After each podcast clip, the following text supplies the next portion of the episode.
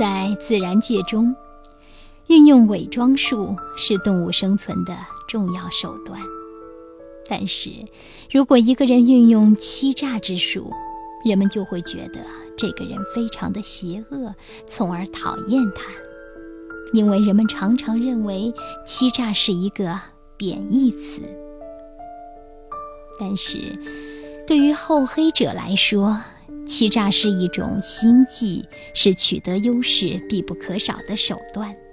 他们会运用五花八门的方式，制造各种欺诈的诱饵，将猎物勾住。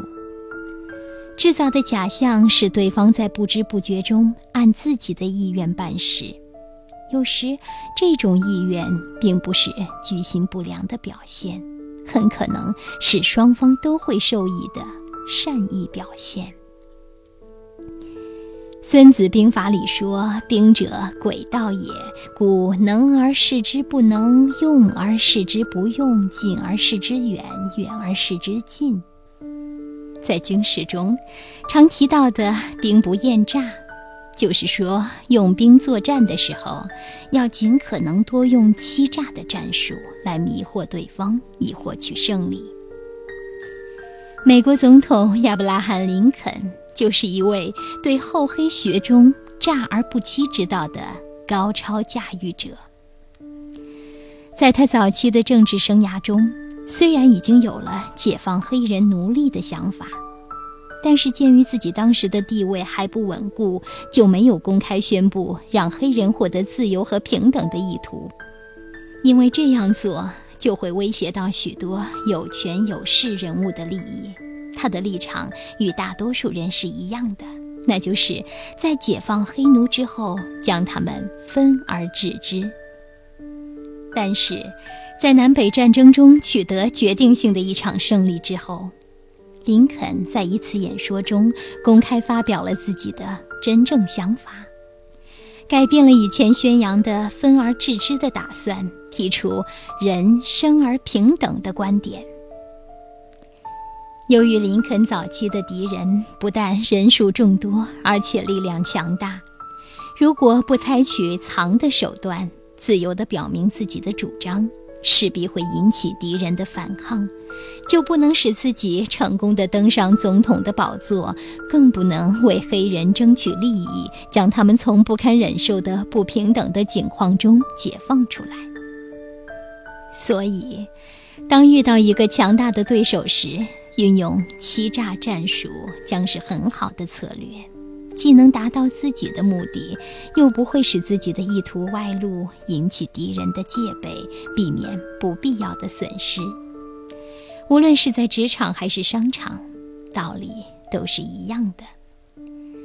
在第二次世界大战期间，日本企图以军事称霸世界，但以失败告终。转而又改为用经济策略称霸，但是日本并没有明显的流露出自己的真实意图。在二十世纪六十年代至八十年代，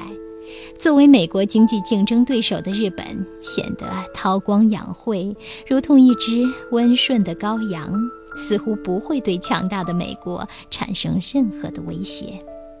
而到了九十年代，这只看似温顺的羔羊，却以虎为食。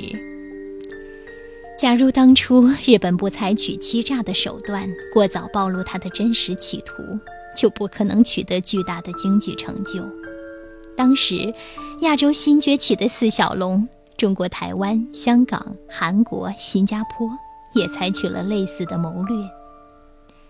欺诈之术表面上看起来让人反感。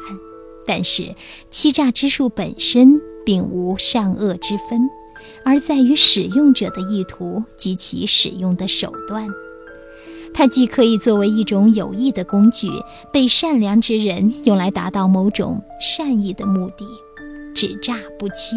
将诈作为一种实现美好愿望的手段，能帮助我们每个人避免挫折和不必要的损失，赢得优势。也可以被小人所利用，达到不可告人的目的。所以，一方面，我们在必要时要学会运用欺诈之术，实现善意的追求；另一方面，也要注意预防居心叵测的小人使用欺诈之术，这样才能更好地维护自身的利益。